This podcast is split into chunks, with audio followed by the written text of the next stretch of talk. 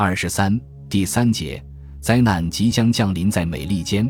到了一九四一年夏季，游艇攻击前确定舰艇国籍仪式已经被简化了，因为游艇作战的封锁水域内，美国舰艇一向是不进入的。然而，到了一九四一年六月二十日，美德克萨斯号战舰却驶进了封锁水域，U 二零三立即展开了鱼雷攻击，最后鱼雷未中，而美舰也毫无察觉。德克萨斯号出现在对英封锁海面一事，使得日后所有的英国海军舰船较少受到游艇的攻击，因为游艇艇长越是接近盟国舰只，越是容易被发现，从而遭到驱逐舰的攻击。其后。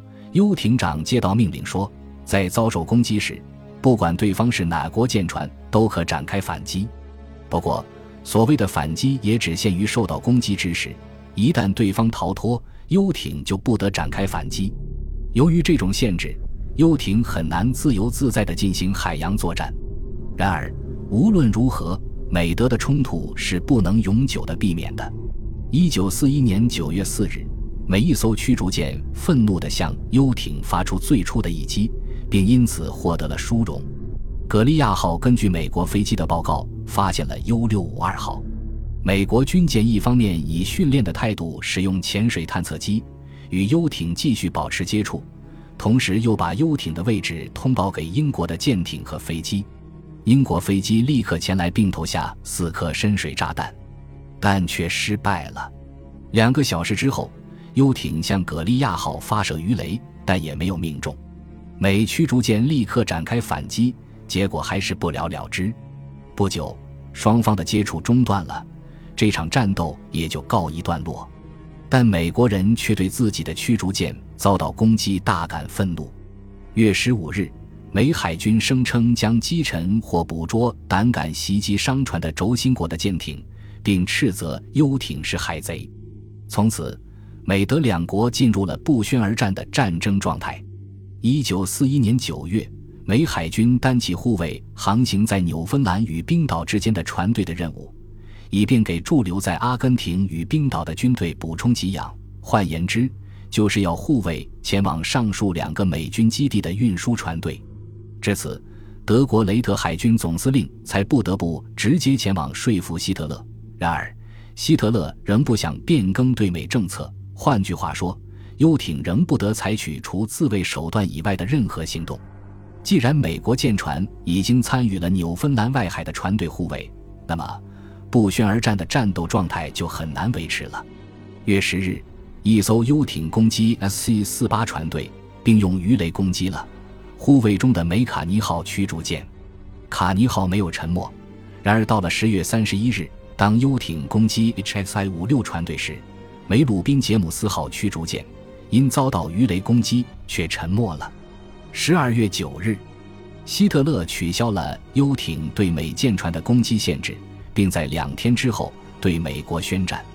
数月来，北大西洋的游艇未能充分地发挥其能力，如今终于可以攻击美国水域的该国舰船了。为了这个绝好的机会，邓尼茨司令与游艇的艇长们。早就想轰轰烈烈的干一场呢。美海军虽然派使团吸收了英海军的反潜知识，然而对于如何对付游艇的集团战术却没有实际性的对策。数周之后，美海军再度编成一支船队，却懒于派遣飞机与舰艇进行护卫，因此大西洋西侧海域就变成了游艇最大的狩猎场了。这些 C 型游艇。当时正在直布罗陀方面的作战中，由于其续航能力及武装都属上乘，因而比派遣进行远距离作战。希特勒原则上表示同意这种布置，但减少了游艇的出动艘数。十二月十六日到二十五日之间，有五艘游艇驶离了比斯开湾的基地，他们横霸大西洋，展开了一场连敲带打的战斗。这是德国向美国船只发动的最初攻击。当时。德国有游艇九十一艘以上，但是这五艘是游艇部队能够派遣的最大限度的兵力。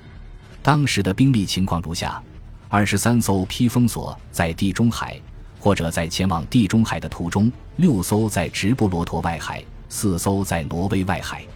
余下来的半数以上，不是正在船坞修理，就是在等着修理，也有些正在往返于战场与基地之间。当时，五艘游艇艇长信心百倍地驶出了比斯开湾基地。一九四二年一月中旬就抵达预定的攻击海域，该海域位于圣劳伦斯湾与哈特勒斯角湾的中间。攻击刚一开始，就获知美军的警戒实在太松懈了，各船舶仍与平时一样点着航海灯，沿岸的都市依然灯火辉煌，灯塔与灯标亦大放异彩。商船使用的是六百公尺波长的无线电。电信员则在不停一百二十九地报告船的位置以及各种情况。美国海军亦以无线电报通告护卫舰的预定行动、飞机的警戒要领以及目前正在进行的救难作业等。游艇及时截获了这些情报，并加以充分的利用，因此创下了辉煌的战果。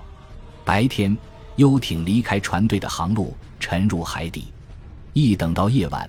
就悄悄浮出海面，或在水中潜航，进入船队的航路，毫无顾忌地蹂躏起了商船，直到五艘游艇离开作战海面为止。他们又创下了自1940年夏季北大西洋黄金期以来最大的战果。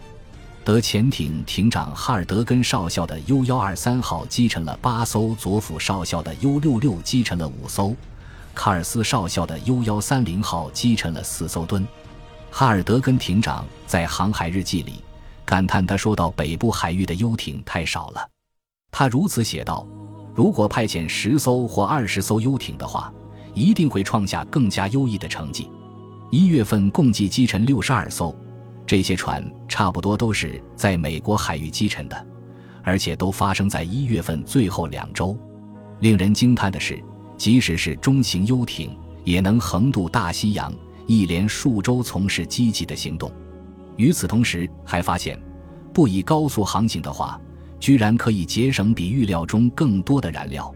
德潜艇的机械人员还就航行方法展开了研究，例如，潜航时利用二次电踏的话，亦可节省燃料；又如，即使对着冬季强烈的西风实施水上航行时，在速度方面也没有很大的差别。邓尼茨司令对在法国基地完成作战准备的游艇艇长说：“不妨尽量的节约燃料，以期尽快抵达美国沿岸。”